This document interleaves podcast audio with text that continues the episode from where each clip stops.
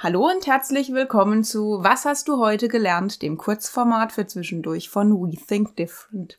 Wir bauen Brücken zwischen bewährtem und neuen Formen der Arbeit, zwischen Lean Management und New Work und freuen uns, dass du heute wieder reinhörst. Hi Christian. Hallo Franziska.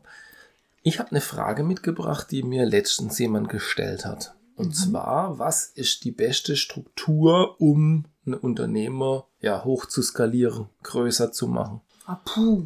Also wenn es Wachstumsdruck hat, in Anführungszeichen. Oh, warte, ich ziehe jetzt die Floskel, die Berater gerne ziehen. It depends on. Also das ist jetzt erstmal komplett abhängig von allem drumherum. Das ist jetzt schlecht, weil eigentlich, eigentlich versuchen wir uns von, ich sage jetzt mal, klassischer oder negativ besetzter Beratung zu distanzieren. Aber genau das war meine Antwort. Kommt drauf an. Aber wir können ja mal beleuchten, auf was es ankommt. Und ich glaube so, die ein oder andere Idee haben wir bestimmt. Genau. So. Und warum es kommt drauf an? Weil, was ist die Herausforderung? Was mache ich? Das hätte ich jetzt auch gesagt. Also wenn ich, ich sage jetzt mal, ein Produkt habe, was recht einfach herzustellen, eine Dienstleistung, die immer wieder gleich quasi abläuft, ist das natürlich was ganz anderes, die hoch zu skalieren, als wenn ich was super Individuelles habe, wo ich jedes Mal eine neue Anforderung habe, wo ich sage jetzt mal die Kunden extra auf dich zukommen, weil es die anderen nicht können, weil du halt was Besonderes kannst. Das sind total unterschiedliche Herausforderungen, die auch verschieden bearbeitet werden so, wollen. Jetzt kommt das nächste Spannende wir sagen oft, und deswegen haben wir auch da so ein Logo hier mit hybride Orga, dass es beides gibt. Also es gibt oftmals ja die effiziente Abwicklung, wiederkehrende Dinge, da geht es darum, wirklich ja, Stückzahl zu machen und so weiter. Bekanntes, bewährtes einfach hochzufahren, abzuwickeln und dann gibt es noch diesen Netzwerkanteil, wo es darum geht, irgendwelche Herausforderungen, die ich vielleicht auch nur ein einziges Mal habe, zu bewältigen. Und jetzt gibt's Varianten. Entweder ich bin das eine oder das andere. Oder, oder ich bin beides. Wobei ich. Und dann wird es noch komplizierter. Ich würde gerne noch eine weitere Dimension einwerfen. Also, wenn du etwas Einfaches oder etwas, was immer wieder kommt und wo auch recht standardisiert irgendwann sein kann, bedeutet das ja, dass du mit sehr viel Aufwand, den du reinsteckst, in Standardisierung gehst. Genau. Du versuchst, und das ist auch die einfachere Form in Anführungszeichen mhm. zu wachsen, du versuchst es zu standardisieren. Du kannst Leute, die vielleicht nicht das krasse Fach wissen, wo sollen sie es auch herbringen, wenn sie vom Markt mhm. kommen mhm. und dich nicht kennen. Ähm, du hast die Möglichkeit, das äh, in Päckchen zu teilen, Leute relativ in Anführungszeichen einfach aufzuqualifizieren. Darüber kannst du relativ schnell wachsen und wenn da keine Riesendynamik drin ist, kannst du das auch relativ gut hochskalieren mit einer klassischen Hierarchie. Klassische Hierarchie, ich, mir ist so Industrie 2.0, 3.0, klar beschriebene Montageplätze, die aufeinander aufbauen, ich kann Leute schnell einarbeiten. Das kann ich auch sehr, sehr wohlwollend tun. Wo, wo die Leute sich einbringen können, wo sie ja immer weiter qualifiziert werden. Aber das ist so dieses ähnliche Herausforderung oder gleiche und einfach die Stückzahl geht hoch. Wie mache ich das? Trotzdem darf man nicht unterschätzen, dass den Aufwand, den du erbringen musst in diese Standardisierung, also es ja. fällt nicht vom Himmel. Das ist auch Geld, Manpower und ja. auch viel Hirn. Also auch das ist Aufwand, wo man nicht unterschätzen darf. Das ist die eine Variante, dass du über Standardisierung quasi skalierbar wirst. Ich, ich denke gerade an so ein variable, modulare Produktbaukaste. Genau. Da ja. muss ich richtig, richtig Arbeit reinstecken, aber hinterher zahlt sich's aus. Für große Stückzahlen definitiv. Genau. Also ich glaube, das ist eine Skalierungsstrategie. Genau. So, Jetzt erzählen wir aber immer von der VUCA-Welt und es wird immer kurzlebiger und so weiter. Und jetzt kommt genau dieses, manchmal erreichst du mit einem Produkt oder einer Dienstleistung gar nicht mehr den Bereich, wo du in dieser Saison, wie heben wir noch mehr Effizienz und wie geht's denn noch besser, weil dann schon der Moment ist, wo es keiner mehr will. Ja. Lebenszyklus Ende, mhm. nächste Generation Produkt.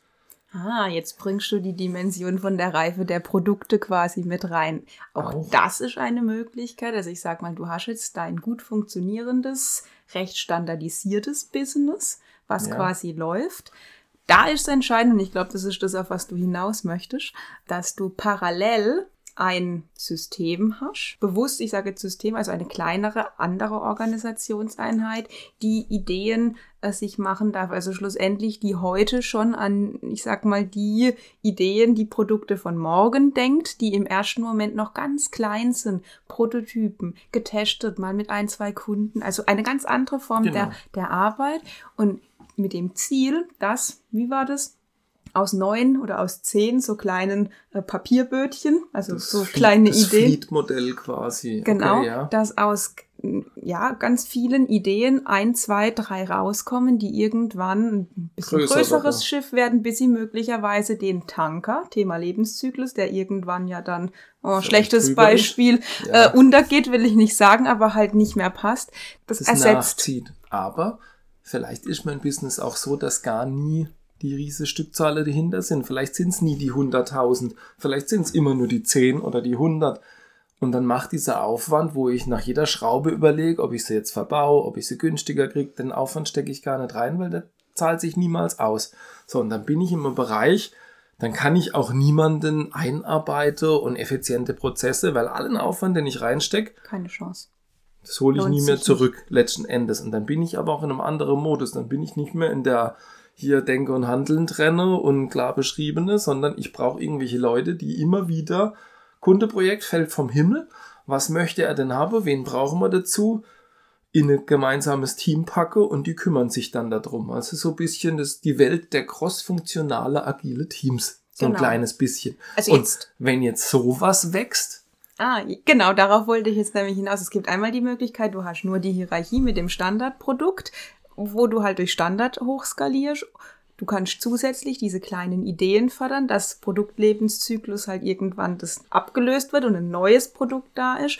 Und du hast zusätzlich noch weitere Alternative zu sagen, du hast viele, viele kleine Teams und in jedem Teams, crossfunktional hast du schon mhm. gesagt, sind nahezu alle Kompetenzen, Fähigkeiten, die, die ich brauche, um für den Kunden Mehrwert zu erzeugen. Also von Anfang bis Ende, mein, den ganzen mhm. Prozess kann ich mit den Leuten, die in diesem Team sind, abbilden und ja, Mehrwert äh, entstehen lassen.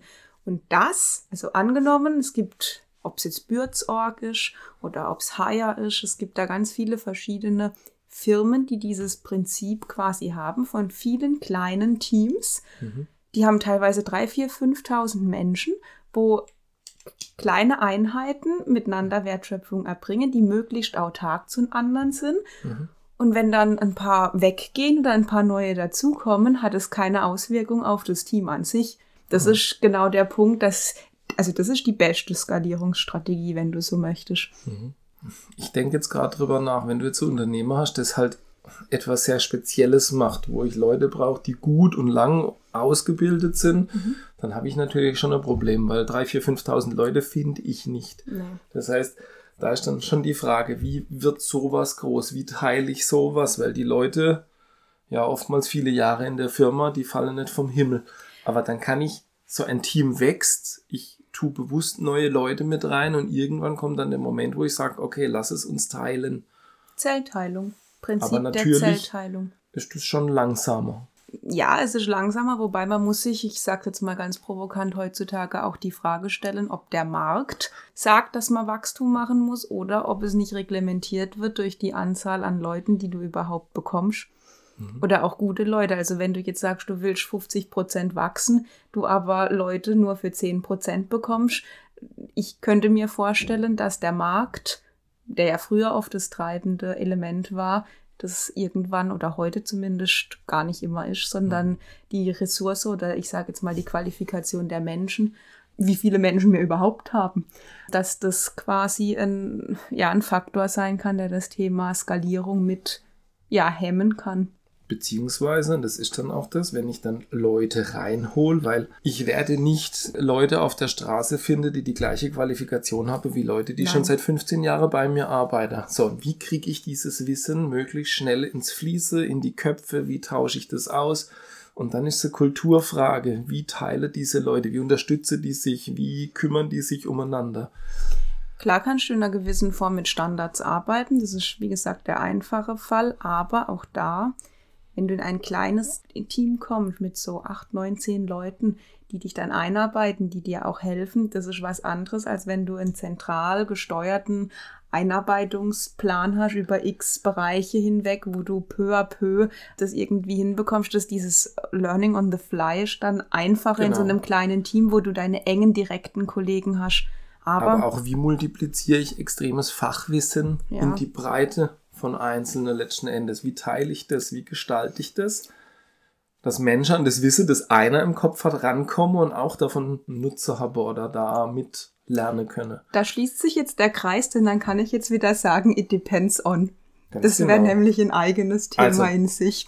Also, jetzt im Gespräch fällt mir auf, dieses Thema ist viel spannender, als ich dachte im ersten Moment, weil es ist alles drin, Produktlebenszyklus, es ist äh, auch der Lebenszyklus von Unternehmen also am Anfang bin ich extrem nah am Kunde und irgendwann wächst es und wächst und dann verändern sich meine Prozesse, dann wird die Stückzahl anders, dann haben wir das, das Flows-Modell und so. Wir haben einmal quer durch, einmal alles. Also.